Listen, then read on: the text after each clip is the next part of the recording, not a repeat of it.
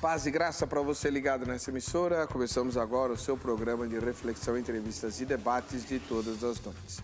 Hoje nós vamos falar sobre a questão do livre-arbítrio. Você tem ouvido muitas vezes aqui no próprio Vejam Só alegações de que o homem hoje não tem livre-arbítrio, teria livre agência uh, e que perdeu o livre-arbítrio na queda. Muitas vezes você ouve falar também que o livre-arbítrio humano, caso existisse, seria incompatível com a soberania absoluta divina. Afinal de contas, como que alguém pode ser absolutamente soberano se outra criatura, se outro ser tem é, total liberdade de, de, escolher, inclusive contra a soberania do primeiro?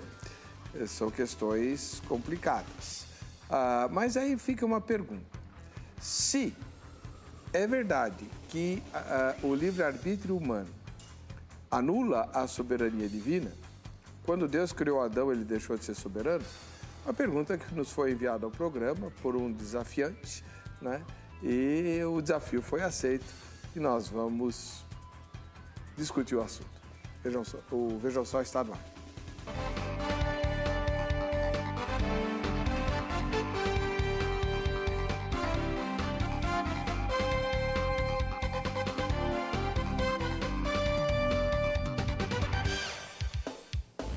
Olá, em nome da Agrade, começamos essa edição do programa Vejam Só, apresentando um dos desafiantes, o pastor Elias Soares, ministro da Igreja Assembleia de Deus Ministério Ipiranga, autor de vários livros, é, livreiro e um dos melhores consultores teológicos brasileiros que eu conheço. Sempre digo aqui quando ele vem que você não deve desperdiçar a chance de anotar o contato dele, todo tipo de dúvida a respeito de literatura é, teológica de todos os matizes, tira com ele, porque além de ser de graça, é de excelente qualidade. Seja muito bem-vindo, pastor Elias, paz e graça. Paz e graça, reverendo Weber, paz e graça também ao pastor Ronaldo Vasconcelos, prazer enorme conhecê-lo. Um beijo para minha digníssima esposa Débora Soares, para Abigail, para o Davi, para todos os amigos e irmãos que nos assistem. Esse programa que, diga-se de passagem, tem feito uma diferença muito grande no Brasil e no mundo, uma oportunidade para expormos o nosso pensamento e também ouvirmos o outro lado. Eu estou imensamente grato pelo convite, pela oportunidade de estarmos aqui participando neste programa. E como é que a gente faz para achar o senhor?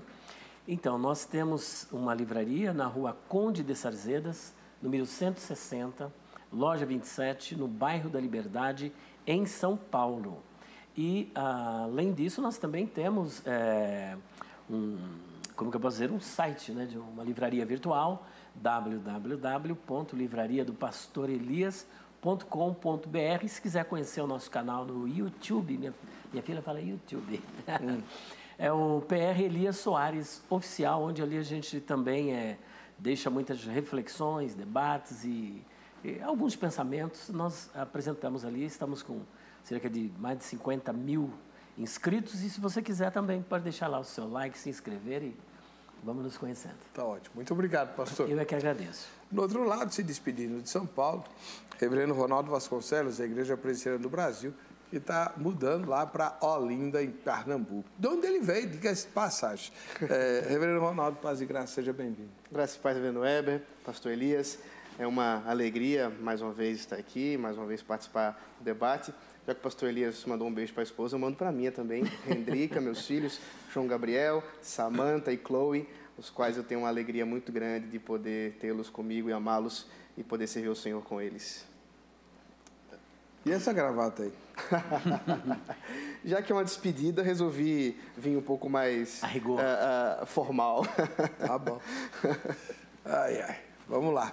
O é, que, que eu ia falar? Vamos para a matéria que apresenta o tema e em seguida ouviremos nossos debatedores no Vejam Só. Hoje o Vejam Só irá retomar um dos grandes debates que aconteceram dentro da história da igreja.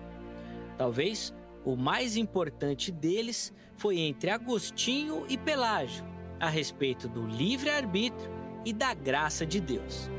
Isso aconteceu por volta do ano 400 depois de Cristo enquanto Pelágio defendia que a salvação poderia ser alcançada por nossos próprios esforços através do livre-arbítrio. Agostinho argumentava que nossa salvação depende necessariamente de Deus e da sua soberana graça.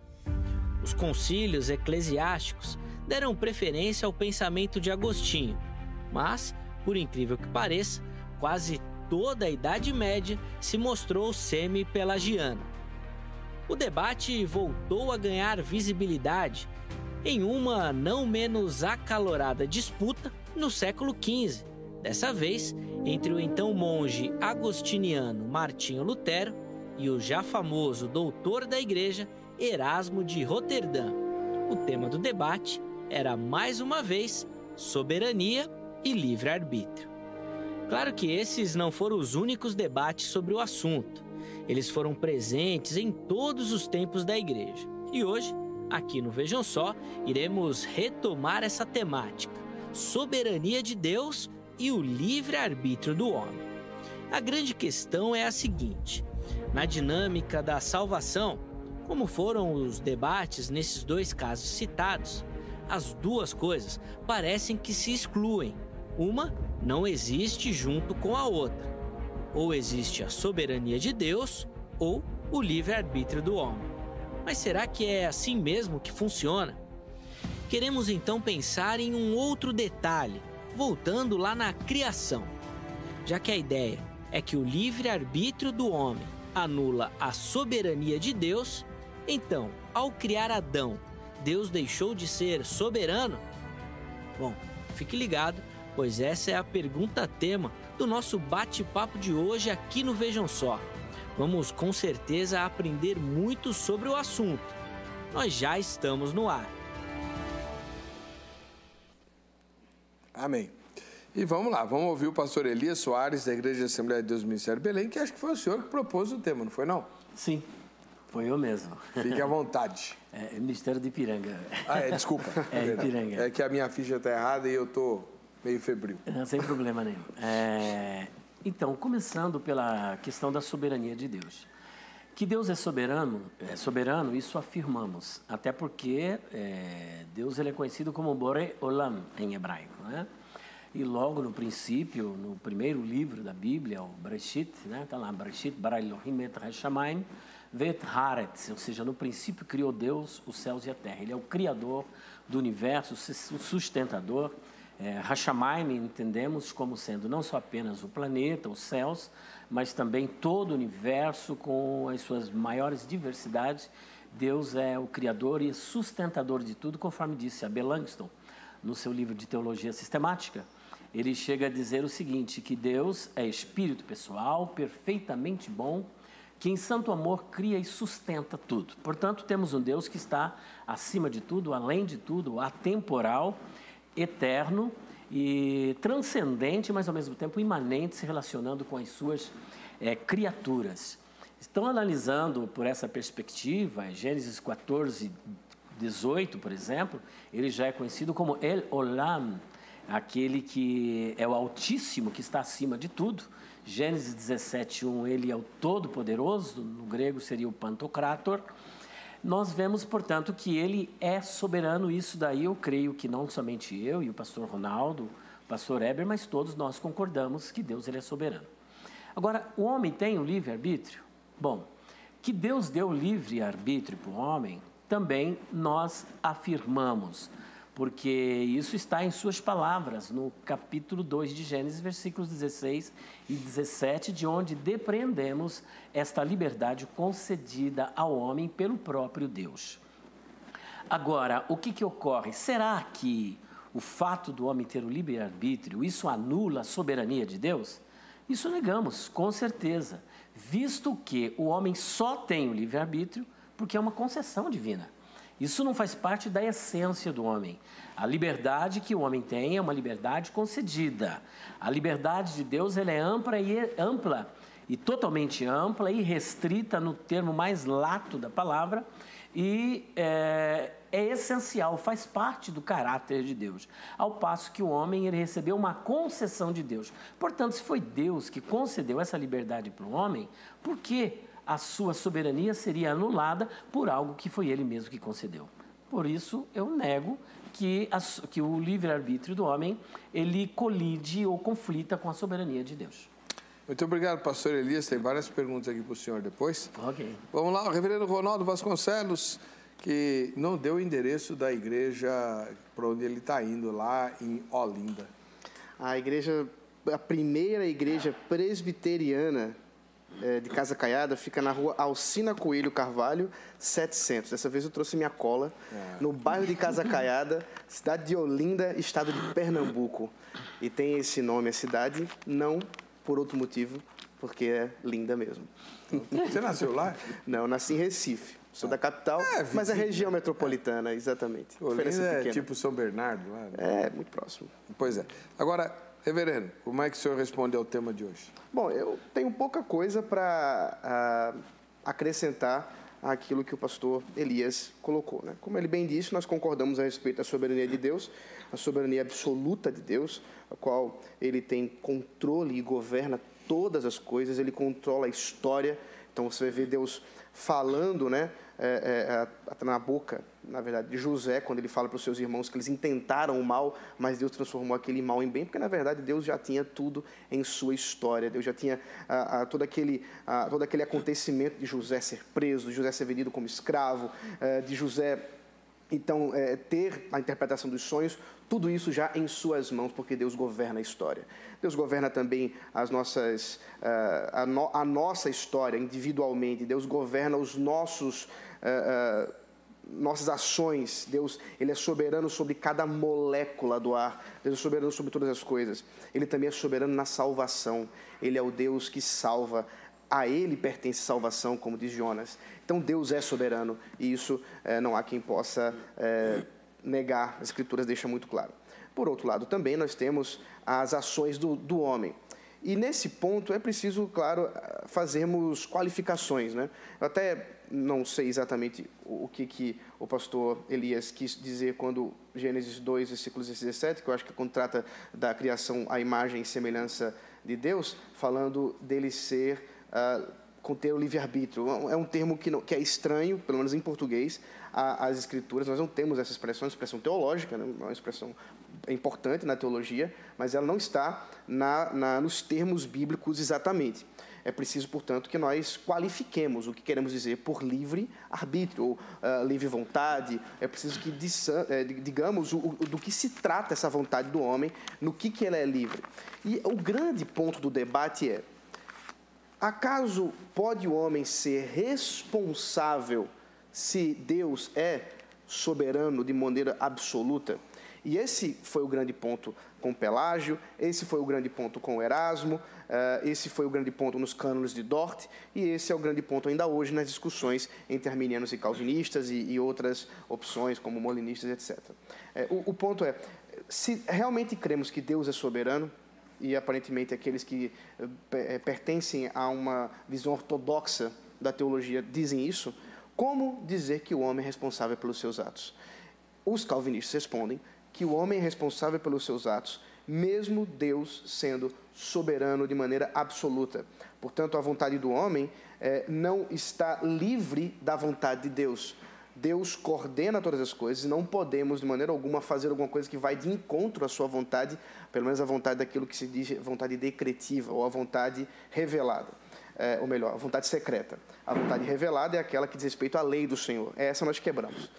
E, portanto, quando o, o, o homem é responsabilizado por Deus, ele faz isso porque ele tem de prestar contas de Deus. E o homem foi criado para prestar contas de Deus. Por isso, nós cremos, como calvinistas, que uh, o homem é, é, é, é responsável pelos seus atos, ainda que não seja livre de maneira libertária, quer dizer, livre de forma que possa contrariar os planos inefáveis, inescrutáveis, maravilhosos de Deus. Bom, os dois foram bastante professorais, como sempre, né? Mas agora, daqui em diante, nós vamos apertá-los aí de tudo quanto é lado você também responde à nossa pesquisa, né?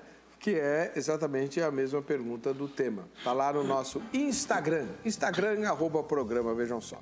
O nosso Face está parado, é, houve lá um problema, então a gente migrou para o Instagram, peço que você faça a mesma coisa. E divulgue isso aí nas suas redes sociais. É Instagram, arroba programa, vejam só. A pergunta é... Se o livre-arbítrio anula a soberania divina, quando Deus criou Adão, ele deixou de ser soberano, né? É, antes da queda, diga-se de passagem, né? Eu acrescentaria. Quando Deus criou Adão, Adão ainda não tinha caído. É, vamos lá, as respostas são sim ou não, e você é, responde aí. E quem quiser saber o que a Bíblia diz a respeito de livre-arbítrio, né? O reverendo Ronaldo disse que essa expressão não aparece na Bíblia, a gente ouve o pastor falando disso o tempo inteiro. Ué, então tá, vem isso na Bíblia com a gente. Né?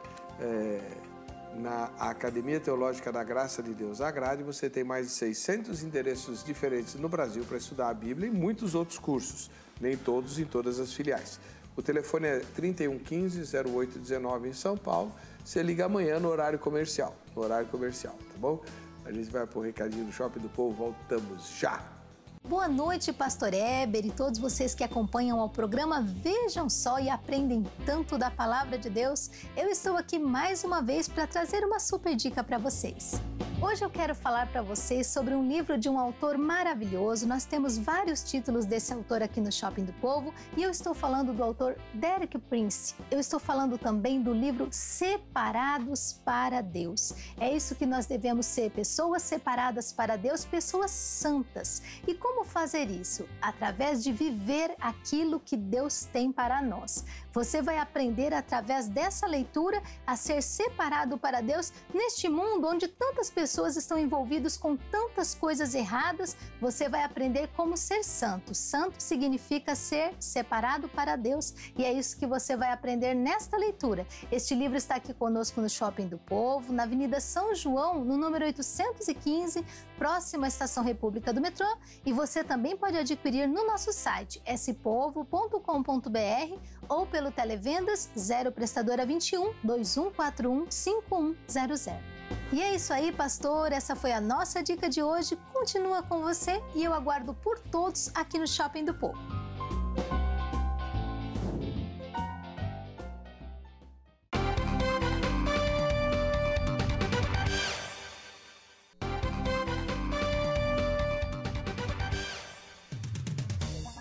De volta com o programa Vejam Só, nessa tomada que fala tudo a respeito dos nossos alvos, né? A Bíblia em primeiro lugar nós por trás dela, né, reproduzindo ou repercutindo aquilo que ela ensina. Louvado seja Deus é, pela existência desse programa e de todos aqueles que vêm aqui para nos ajudar a entender melhor a, a palavra de Deus. Ah, você manda sua foto para cá, manda seu vídeo, tá chegando o dia do sorteio, manda pelo, pelo e-mail, tá? Tanto a foto quanto o vídeo para o vejam só, arroba rittv.com.br. É, os presentes são para lá de especiais. Os vídeos vão concorrer à Enciclopédia Histórica da Vida de Jesus, do Dr. Rodrigo Silva, autografado por ele, né? E as fotos vão concorrer à Bíblia e o Version, que tem, da Sociedade Bíblica do Brasil, que tem é, centenas de códigos QR para você abrir. São links né, que você abre com o celular na página impressa da Bíblia e você terá material suplementar a respeito da passagem que você está lendo. É muito, muito, muito bacana esse presente. Tá aí, os dois presentes imperdíveis. As fotos ganham a, é, concorrem à Bíblia e os vídeos concorrem ao à enciclopédia. E tem pouco vídeo, então se você mandar seu vídeo, você está com mais chances, tá bom? As fotos de hoje, a primeira, a primeira vem da capital paulista. Adriano Rodrigues é nosso telespectador. Aí, Adriano, vem aqui, vem assistir ao Vejam Só ao vivo, né? É, já que você mora na capital. Grande abraço para você, obrigado pela sua audiência. Também o Bruno da Silva é aqui da capital paulista e recebe o mesmo convite. Brunão, que tal combinar aí pelo Instagram o dia que você vai vir participar da gravação ao vivo aqui, né? Nós não temos auditório, mas a gente põe uma cadeira aí, né, um banquinho, e você fica aí do lado do cenário assistindo. É, quem, quem vem para cá sempre fica, é, fica muito bem hospedado nas nossas cadeiras plásticas. Né? É, vamos lá. Em Maceió, nas Alagoas, o Daniel Yuri, né? Ou é pastor ou é obreiro, né? Com esse terno bonito aí, tá legal. Valeu, Daniel. grande abraço para você, boa sorte no dia do sorteio. Deus te abençoe. Lá na capital do Rio Grande do Sul, em Porto Alegre, o Eliezer Martins é nosso telespectador. Aí, Eliezer, seja muito bem-vindo bem ao Vejam Só, que Deus te abençoe grandemente. Olha só quanta foto ali na parede, né? Coisa bonita. E é, aqui em Cubatão, no litoral paulista, a Maria do Carmo Moutinho é nossa telespectadora. Um beijão para você, Maria do Carmo. Fica na paz. E se der tempo, depois a gente vai ver o vídeo que veio lá de Piracicaba, no interior de São Paulo. Vamos lá. Pastor Elias Soares, é... me explica uma coisa. Defender o livre-arbítrio do homem é ser pelagiano? É, se for pelagiano, então Deus é pelagiano, né? Porque ele é o primeiro que defendeu ao conceder. Eu quero até, se for possível, retomar uma, um argumento do, do pastor é, Vasconcelos, Ronaldo. Ronaldo Vasconcelos, onde ele apresenta aí uma propositura de que livre-arbítrio não está escrito na Bíblia, né? É, se nós formos, por exemplo, analisar a partir dessa perspectiva, da exclusão de determinados conceitos pelo fato da nomenclatura não estar na, na Bíblia, é, nós teremos que excluir, por exemplo, graça comum, graça especial, isso também não está na Bíblia. Né? Por exemplo, trindade também não está na Bíblia. Milênio também não está na Bíblia. Não obstante, é, o reverendo, eu creio que defende graça especial, graça comum, milênio, né? talvez seja milenista. Esses conceitos também não está na Bíblia. Então, eu penso que não seria o melhor, melhor método para nós excluirmos alguns conceitos é, com base nessa questão da ausência da evidência, né? Que a ausência de evidência não é evidência de ausência. É fato que o, a palavra, a expressão livre arbítrio, ela foi cunhada, ela não está realmente escrita nas escrituras, mas o seu conceito está. Assim como Trindade também está, o conceito, o conceito de milênio também está na Bíblia. Portanto, eu penso que não é o melhor método e Gênesis 2, versículos 16 e 17 aponta justamente para esse fato da liberdade que Deus dá para o homem é, escolher comer ou deixar de comer do fruto. Um outro ponto é sobre a soberania de Deus. Será que é, o fato de Deus ser soberano, então, torna o homem irresponsável? É claro que não. Deus ele é soberano e o homem é responsável pelos seus atos. Mas em que ponto? Ora, se o livre-arbítrio não exclui a soberania de Deus, é fato que eh, o homem tendo a liberdade de ação, Deus continua soberano. E justamente ele é responsável pelo fato dele ter liberdade. Então ele tem liberdade, dentro da sua liberdade ele vai tomar atitudes é, a favor ou contrárias à vontade de Deus. E sempre quando ele tomar alguma atitude que contrariar a vontade de Deus, ele será responsabilizado pelos seus atos dentro da liberdade que Deus lhe concedeu. Então, é, é eu precisava retomar o que o senhor perguntou, perdoe-me.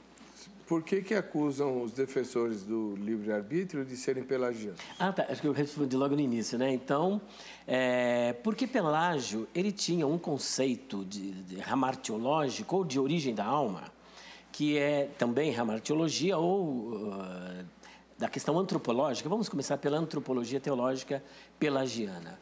Pelágio, como é que ele concebia a questão da da origem é, é, da alma, vamos supor. Ele era um criacionista. Eu acho que muitas pessoas têm esse conceito criacionista, de que Deus ele cria uma alma nova e coloca no ser humano. Ora, se nós entendemos que Deus ele cria uma alma nova e coloca dentro do ser humano, então esse ser humano não tem pecado, porque essa alma, ela Deus, tudo que é perfeito, a Bíblia diz em Tiago capítulo 1, versículo 17, que toda boa dádiva e todo dom perfeito vem do alto, descendo do Pai das luzes, em quem não há mudança e nem sombra de variação. Portanto, Deus, ele é totalmente alheio ao mal, totalmente alheio ao mal.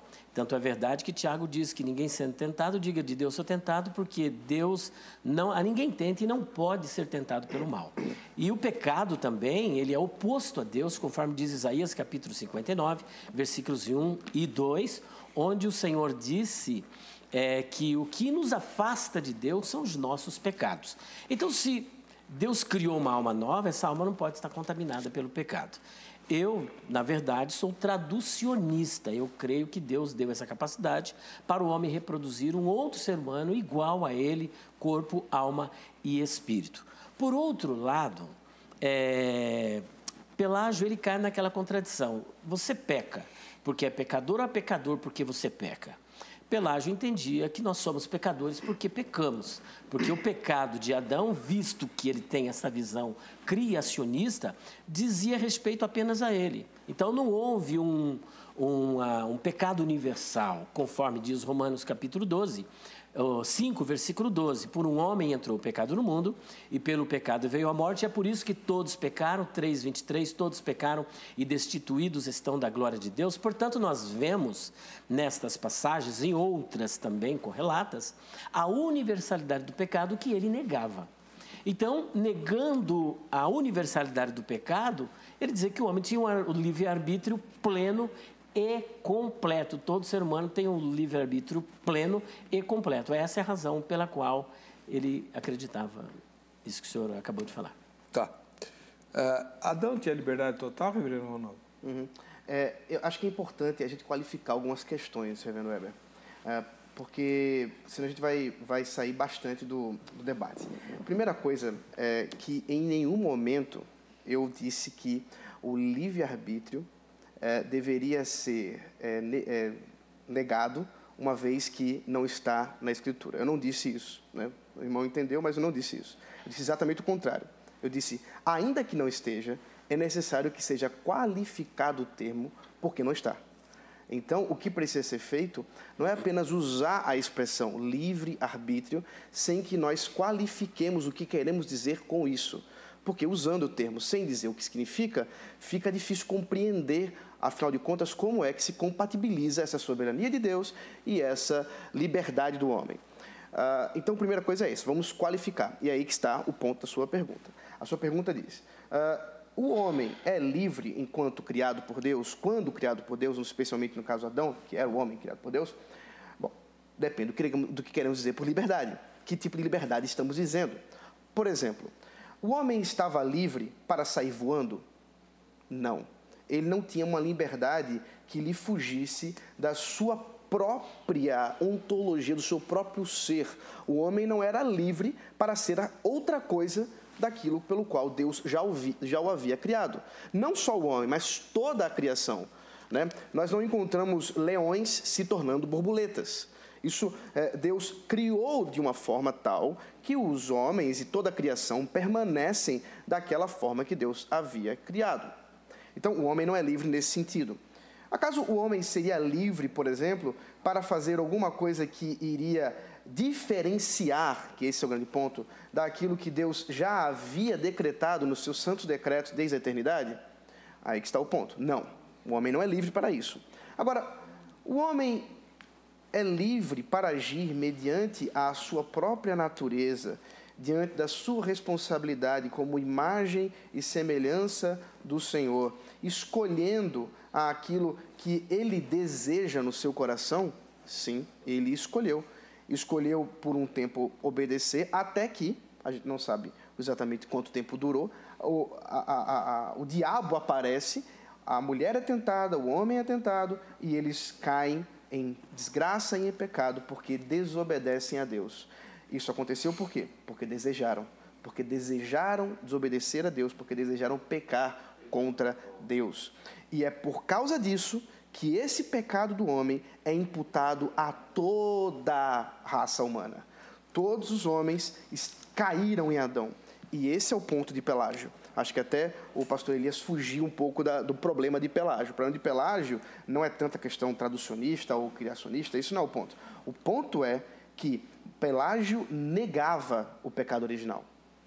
Pelágio acreditava que Adão e somente ele era responsável pelo seu pecado e somente ele recebeu a punição pelo seu pecado. Nenhum outro homem poderia ser condenado por isso. Por outro lado, a doutrina bíblica deixa muito claro uma imputação, porque assim como por um homem entrou o pecado, todos pecaram. Todos pecaram em Adão. Adão era o representante legal, representante federal da humanidade, porque ele era a humanidade. Inclusive, Eva cai em Adão. É interessante isso, porque Deus responsabiliza Adão dizendo que por causa do pecado dele toda a criação sofreu. De modo que, ah, na imputação do pecado de Adão, todos os homens estão condenados. Assim como, na imputação da justiça de Cristo, aqueles pelos quais ele elegeu também são salvos. E essa é a beleza da redenção, dos planos redentivos que não podem, de modo algum, ser uh, disputados pelo homem, de modo algum, ser uh, uh, desviados pelo homem. Deus decretou e assim acontecerá. Seus planos serão cumpridos indelevelmente. Então, esclareça uma coisa para nós, uhum. pastor. Quando o senhor diz que Adão não tinha, antes da queda, não tinha como contrariar os santos decretos de Deus, então ele não era totalmente livre e nunca foi. Não, exatamente. Nesse sentido, não. Mas é claro que há uma diferenciação, e a Bíblia deixa muito claro, os termos liberdade na Bíblia são usados, por exemplo, para se referir liberdade em relação à escravidão, a escravidão do Egito, né? Uh, o, o, povo do Egito clamava por liberdade. Mas que liberdade era aquela? Era uma liberdade ontológica? Não, liberdade em relação ao Egito. Uh, você vai ver a liberdade, especialmente o apóstolo Paulo trabalha isso em Romanos, da escravidão do pecado. Então, Adão era escravo do pecado? Não. Ele não foi criado escravo do pecado. Ele foi criado escravo de Deus. Ele foi criado servo de Deus. Porém, se rebelou contra Deus porém resolveu desobedecer a Deus. E aí tornou-se escravo e do pecado. E tornou-se escravo do pecado e com ele toda a raça humana. Nós nascemos escravos então, do pecado. Tá. Filhos da ira, como diz Paulo. Para concluir, para concluir, para eu passar a palavra para o pastor Elias. É, vocês fazem uma distinção entre livre-arbítrio e livre-agência. Uhum. Dá para fazer essa distinção em Adão antes da queda e depois da queda? Dá. Como eu disse, o que precisamos é qualificar os termos. Hum. Perceba que o problema não é o termo, né? O problema é como nós qualificamos esse termo. Tá. Para ajudar na didática, é muito comum as pessoas dizerem algo parecido do, do tipo livre-arbítrio era quando o homem, antes da queda, no seu estado pré-lapsário, né, antes da queda, ele uh, poderia escolher obedecer e escolher desobedecer a Deus. Enquanto que livre agência é a partir da queda, quando o homem, escravo do pecado, escolhe, por causa do seu próprio coração pecaminoso, fazer o mal, desobedecer a Deus. Os seus, suas escolhas são sempre pecaminosas. E, então há essa, essa distinção. Por que chama de livre, então? Ela é livre porque refere-se a uma liberdade de natureza.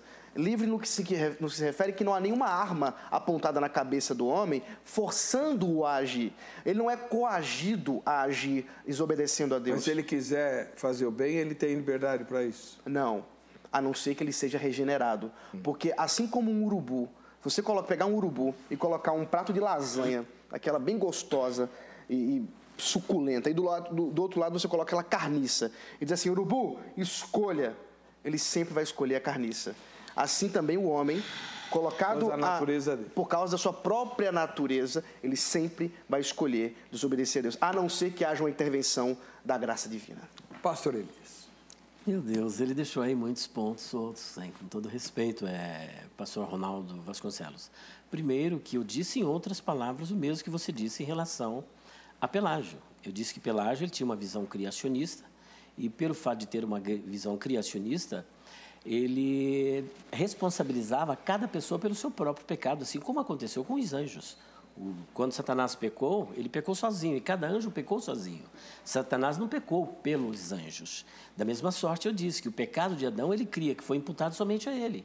Então, eu simplesmente usei outros termos teológicos, mas disse o mesmo que o senhor disse. Então, acabou se tornando aí um Straumen, né? o verdadeiro eh, falácia do espantalho. Né? É, segundo ponto, quando se diz assim, o homem tem a liberdade para voar, isso é livre-arbítrio? Ora, quer dizer que se um dia um homem criar alguma coisa para voar, então você vai concordar que o homem tem livre-arbítrio. Então, isso não é livre-arbítrio. Eu até pensei que o pastor fosse é, conceituar a questão sobre o livre-arbítrio. Depois o senhor acabou, sem conceituar, respondendo a pergunta objetivamente do jeito que o reverendo Weber Cocarelli disse. Você acredita que o homem tem o livre-arbítrio? Não. O livre-arbítrio para interferir nos decretos eternos de Deus, não. Mas o homem teve a liberdade para desobedecer a Deus. Ora, isso não é o livre-arbítrio? Porque o que é o livre-arbítrio? Senão você fazer aquilo que é contrário à sua própria natureza. A natureza de Adão era pecadora? Deus o criou santo, perfeito. Tudo que Deus criou era muito bom. Eclesiastes capítulo 7, 29, Deus fez o homem perfeito, Deus criou o homem em plena santidade. Agora, quando o Senhor me diz que ele estava livre e pecou, e resolveu, ele decidiu, veja, foi uma decisão dele, partiu da sua vontade e da sua liberdade desobedecer a Deus. Isso não é, porventura, o livre-arbítrio? Que ele fez justamente o que era contrário à sua natureza. Era uma natureza santa, moralmente santo, não era pecador, não tinha uma natureza decaída, mas resolveu desobedecer. O senhor acabou confessando que Adão sim tinha o livre-arbítrio. Mas ele negou negou isso, pastor? Agora mesmo, ele acabou falando. Você negou? Ele, não, o que ele disse. Não. Então, mas então, veja. Mas o, que, ah. o, que, o que acontece é que o, o irmão e vários outros seus colegas uh -huh. continuam usando a expressão livre-arbítrio para se referir ao gênero humano após a queda. E ele não aceita isso. E os colegas dele também não. É isso que eu queria que o senhor falasse. Ah, tá, perfeito. É que, por enquanto, estava na questão sobre se Deus é soberano, o homem não pode ter livre-arbítrio. Se o homem tem livre-arbítrio, o homem não pode ser soberano. Então, o que, que ele disse? Ele, primeiro, ele disse que o homem não tem livre-arbítrio, mas depois ele disse que o homem pode tomar uma decisão de é. desobedecer a Deus, o que eu acho que é um livre-arbítrio. Agora, depois da queda, o homem, aí que começa agora a tensão do, do, do, do programa. Depois, após queda, infralapsário, né? É, o homem continua tendo livre-arbítrio? Bom, é, nós não podemos é, perder de vista que quando o homem caiu, toda a raça humana caiu. O homem é pecador porque peca ou ele peca porque é pecador? Ele peca porque é pecador. Ele pecou em Adão, portanto, ele estava em Adão, quando ele pecou, todos caíram. Agora, há de se perguntar: a imagem de Deus no homem, ela foi aniquilada? Ela não foi. O homem continua sendo a imagem de Deus. Por exemplo, Gênesis capítulo 9, versículo 6, assim como está em Gênesis capítulo 1, 26 e 27, que o homem foi criado à imagem e semelhança de Deus. Gênesis 9, versículo 6, o homem continua a imagem de Deus. Se nós compulsarmos as páginas do Novo Testamento, também o homem continua sendo a imagem de Deus. O que, que ocorreu lá no Éden? O homem pode buscar a Deus por si mesmo após a queda? Há uma acusação dos calvinistas dizendo que um arminiano diz que o homem pode por si mesmo buscar a Deus. Isso negamos. Em momento algum eu defendo isso, que o homem por si mesmo pode buscar a Deus sem o auxílio da graça. E quando essa graça se manifestou em relação ao homem? Lá no Éden. Quando Deus busca um homem, Deus buscando Adão, ali, para mim, já é um proto-evangelho, além do capítulo 3, versículo 15. No capítulo 3, versículos 8 e 9, é uma ação da graça divina sendo manifestada em relação à humanidade, o plano de Deus em buscar o homem. Ali Deus dá uma oportunidade para o homem. É o que nós chamamos de livre-arbítrio, liberto pela ação da graça preveniente. Então, por meio desta graça, todo homem tem esta liberdade. Agora, apesar de defender isso, fica assim um ponto bem complexo, né? Porque se o homem ele não tem o livre arbítrio, e porque ele está no estado de morte, de pecado, está totalmente morto e não pode fazer nada, ele também não podia é, realmente tomar nenhuma atitude. É, é, não pode fazer nada. O que é necessário então para que esse homem ressuscite? Aí, como o pastor Ronaldo Vasconcelos disse, ele precisa ser regenerado, ele precisa ser ressuscitado. Bom, antes ele não podia tomar nenhuma atitude em relação a Deus porque ele estava morto. Mas agora ele foi ressuscitado. Se ele continua do mesmo jeito, ele está morto. E o que, que valeu então a regeneração? Tá. É uma questão polêmica, né? Ainda que eu defendo o outro lado, mas fica para pensar, pastor. Não, nós vamos trabalhar é, fica já, pensar. já. Deixa eu só é. chamar o intervalo. Para ele trocar a tá. coisa lá e, e, já, já voltamos com isso e muito mais. Por exemplo, a soberania de Deus determina tudo, rigorosamente tudo, hum. inclusive o nosso pecado. Voltamos já.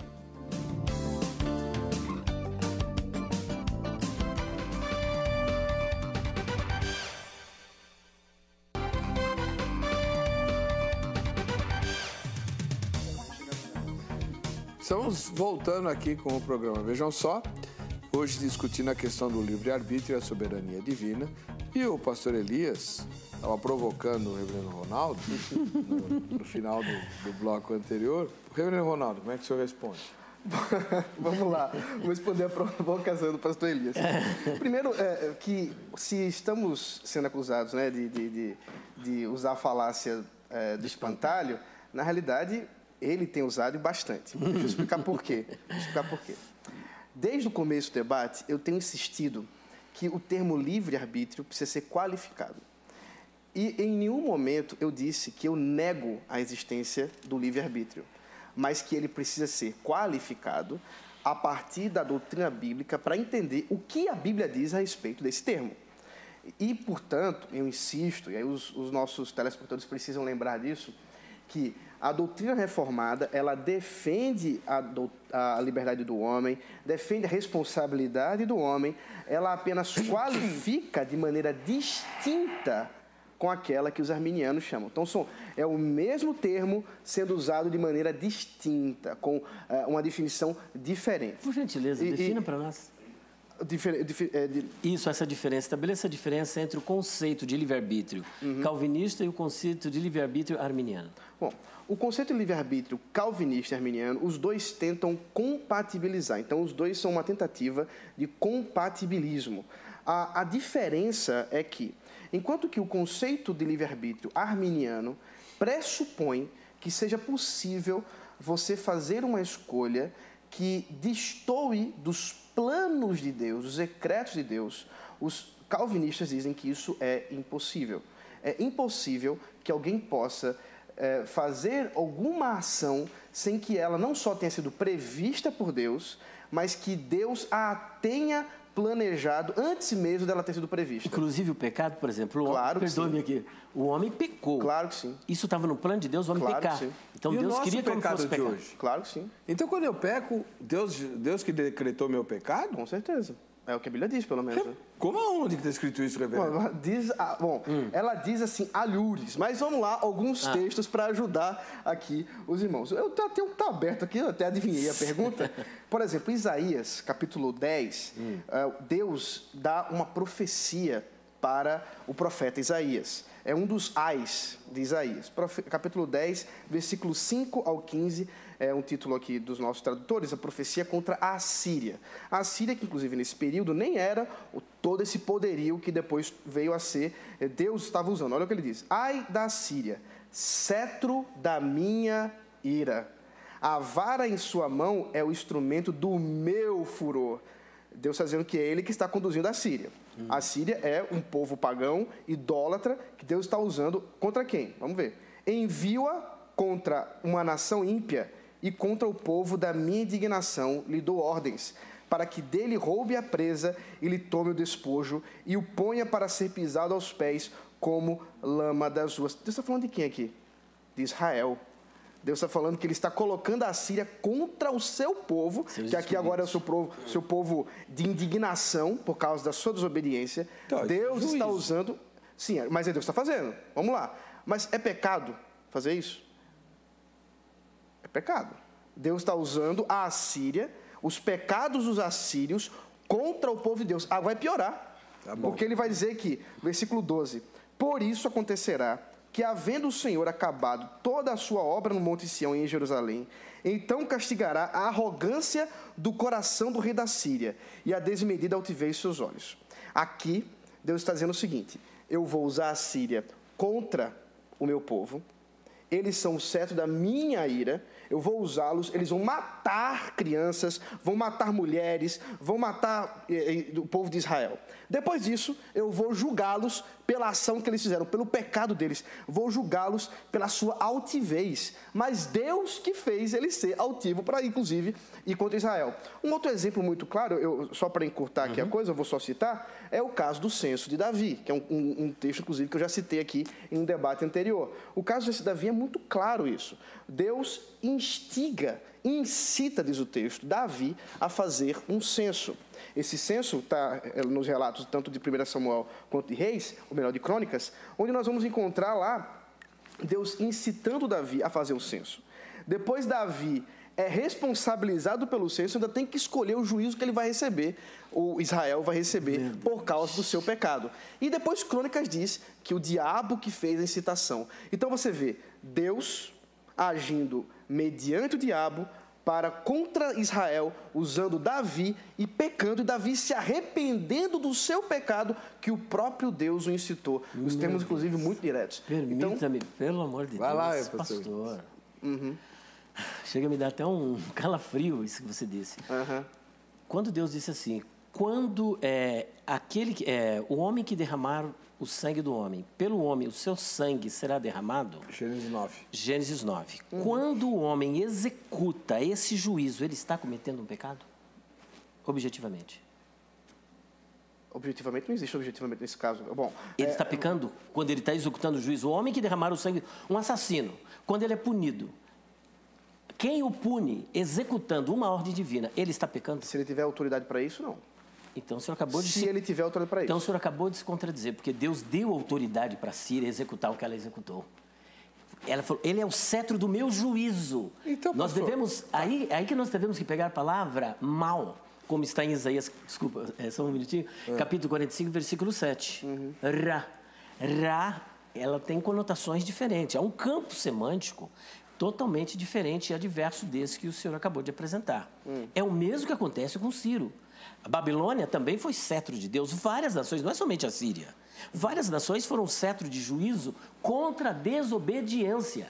Não é Deus que desce aqui e fala, opa, eu estou aqui. Não, ele vai usar alguém para punir, para executar o seu juízo. Só que a pessoa que está executando esse juízo, ela não está pecando, porque ela está executando justamente o juízo de Deus. Por exemplo, quem está executando alguém uma pena capital, ele não está em pecado, ele está executando um juízo. Mas então, pastor Elias, por que que Deus pune, castiga A Síria. A Síria. a foi por- Síria, Nabucodonosor? Ah, muito bem.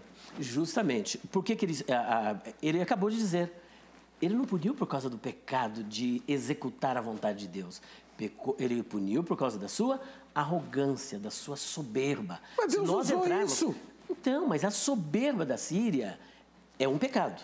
E Deus usou. A execução da Síria em relação ao povo de Israel é outro pecado. Deus está punindo a Síria por causa da soberba, por causa da sua grandeza, da sua altivez, como puniu Babilônia, como puniu o Egito, como puniu várias nações, por causa da altivez, porque é a síndrome de Satanás. Agora, Jeú também, se não me trabalhando, engano. vários. Agora, trabalhando essa questão, que inclusive ela faz parte do meu livro Perguntas Difíceis de Responder, volume 2. Eu apresento cerca de nove aparentes contradições no capítulo 21 de 1 Crônicas, com o, segundo, com o capítulo 24 do segundo livro de Crônicas. Ali nós não temos contradições. Samuel. Nós temos, é, segundo Samuel, nós temos aparentes contradições. Por exemplo, se nós lermos, o que vai explicar isso com assim, uma certa clareza, certa clareza não, com clareza, né? É segundo, é, segundo os Tessalonicenses, capítulo 2, Mas lembre-se que eu não falei que tem contradição, tá? Tá, você mas, mas é não contraditório, que- porque que o senhor está atribuindo a Deus aquilo ali, e não é Deus. Por isso que é Como contraditório. que não é Deus? Não, isso não é Aí que nós vamos. Isso, é uma não contradição, É porque quem fez ali é Satanás. Tá. Ele está dizendo que foi Deus. Então é contradição. Não, Samuel fala que foi Deus. Não. E eu vou explicar o porquê Ah, não então foi. tá, então eu quero Por isso que é agora. contradição. Samuel fala que foi Entendeu? Aí é que está. É porque tudo que acontecia no passado atribuía-se a Deus. Então, não tá havia, escrito não isso havia uma explicação. Não é Samuel, né? Foi o, o- o cronista que disse, o cronista que escreveu o segundo Samuel, que disse que Deus o incitou. O Samuel está dizendo que não foi Então Deus vamos que lá. inspirou? Não, isso, pera um é pouquinho. mentira isso? É mentira. O É irmão está mentira e dizendo que é provar. mentira o é texto? mentira, é. Precisamos explicar isso para saber se é verdade ou é mentira. Nossa, Vamos O lá que, então. que é mentira? Rapaz, o que texto Deus bíblico... incitou o da texto o bíblico-. Vamos lá então. Vamos, vamos, Vamos lá agora. Ó, nós vamos explicar a luz, porque o que que acontece? Não, é melhor o senhor ler, porque eu tô, Sim, eu tô sim, abismado. O senhor vai dizer que a Isso, Bíblia está é, é, mentindo. o que eu vou dizer aqui, pelo amor de Deus, não entenda como eu querendo diminuir o pastor. O pastor já é um pastor formado, já pastoreou, como eu- nós batemos fique- papo antes, paz, né? duas igrejas. Eu não estou querendo, dar aula de hermenêutica para o senhor, pelo amor de Deus, não é isso. Uhum. Mas o que, que acontece? O que, que diz a boa regra da hermenêutica? Quando encontrarmos um texto complicado, difícil, nós devemos eh, esclarecê-lo à luz do contexto, à luz dos textos paralelos, das passagens paralelas e dos ensinos gerais das Escrituras. Se nós procurarmos os ensinos gerais das Escrituras, eu já vou apresentar o primeiro. Tiago, capítulo 1, versículo de número 13. Presta atenção. O senhor está dizendo que Deus incitou Davi a numerar o lê o povo. texto, meu irmão. Deus tentou Davi e Davi caiu em tentação, caiu em pecado. O que que diz Tiago, capítulo Meu 1, irmão versículo acabou- 13? Que Deus ninguém não pode. Que Deus que tenta ninguém ninguém. sendo tentado diga, por Deus fui tentado. Hum. Porque Deus a ninguém tenta e não pode ser tentado pelo mal. Nós Ora, no último se ele bloco, se- pastor. no último Preciso que o bloco. senhor leia o texto Então, e se- explique por que, que o, o autor fala de Deus aí. Isso. Então vamos lá, olha aqui. Capítulo 2 Tessalonicenses, capítulo 2, versículo 11. Ó, e com todo o engano da injustiça para os que perecem, porque não receberam o amor da verdade para se salvarem. E por isso Deus lhes enviará a operação do erro, para que creiam a mentira. Ou seja, o mesmo Espírito que operou é, aqui que Deus permitiu, que aí é uma permissão de Deus, que esse espírito, que quando a pessoa não quer saber da verdade, ele quer ficar na mentira, ele quer ficar no engano, é aquilo que está em Romanos capítulo 1, 24, 26 e 28. Deus entrega o indivíduo ao seu próprio pecado. Tá. Deus entrega como entregou o faraó, que faraó já tinha um coração endurecido. E Davi? E aí Deus endureceu ainda mais. É Eu, eu vou explicado ler, por eu esses vou ler. textos. Eu vou ler porque o irmão Não, irmão não. leu. Vou ler, eu vou Segunda ler. Samuel, capítulo 24, diz: Tornou a ira do Senhor Uhum. a acender-se contra os israelitas. E ele incitou Davi contra eles, dizendo: Vai, levanta o censo de Israel e de Judá. Assim diz o Senhor. Justamente, é, O pastor Ronaldo que isso aqui é Vasconcelos. mentira. Isso aí tem que ser explicado à luz de 1 Crônicas O 21. irmão está dizendo que isso é O mentira. irmão precisa, o pastor precisa Isso é explicar verdade? Espera um pouquinho.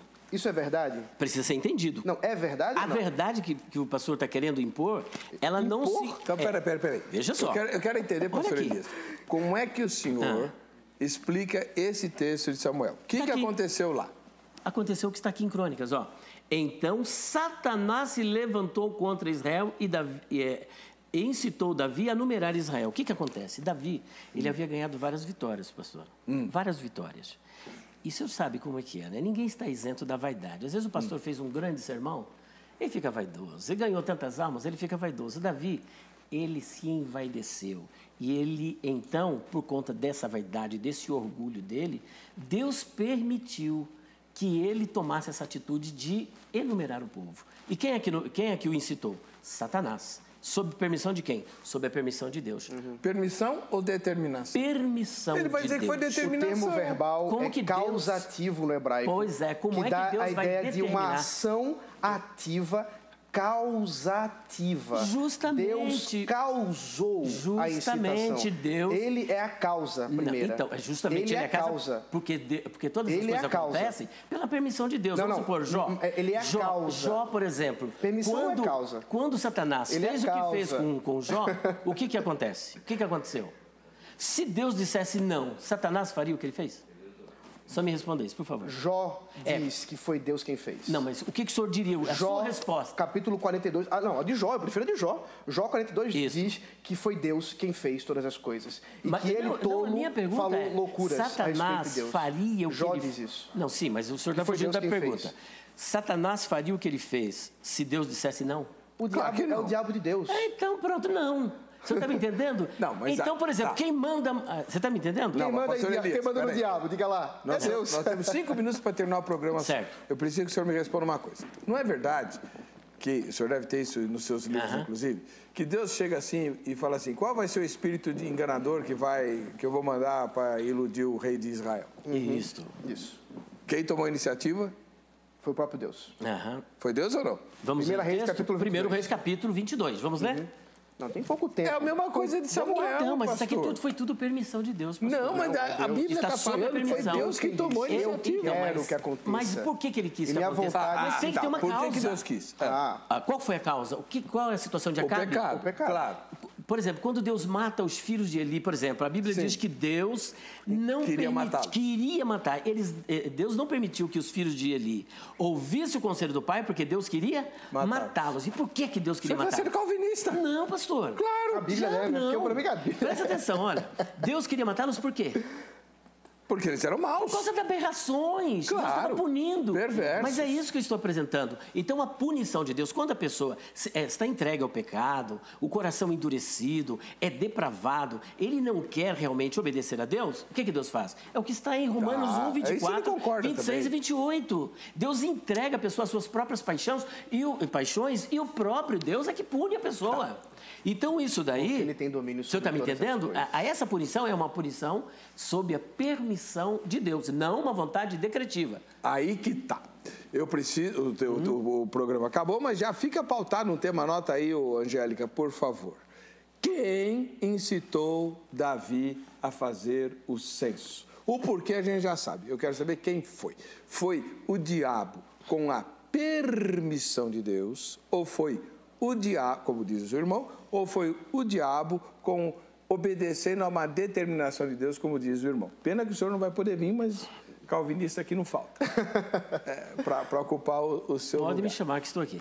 Bom, já está pautado. Está Tá. pautado o tema. Porque tem a ver com o tema de hoje. Afinal de contas, a soberania de Deus decreta todas as coisas, inclusive o nosso pecado. Fica complicado isso daí, nós não conseguimos Como é responder. que o homem vai agora responder por um pecado que é Deus que quis que ele pecasse? Pois é, essa é a pergunta que não quer calar. O senhor é supralado, senhor? Sou pastor, sou próprio sim.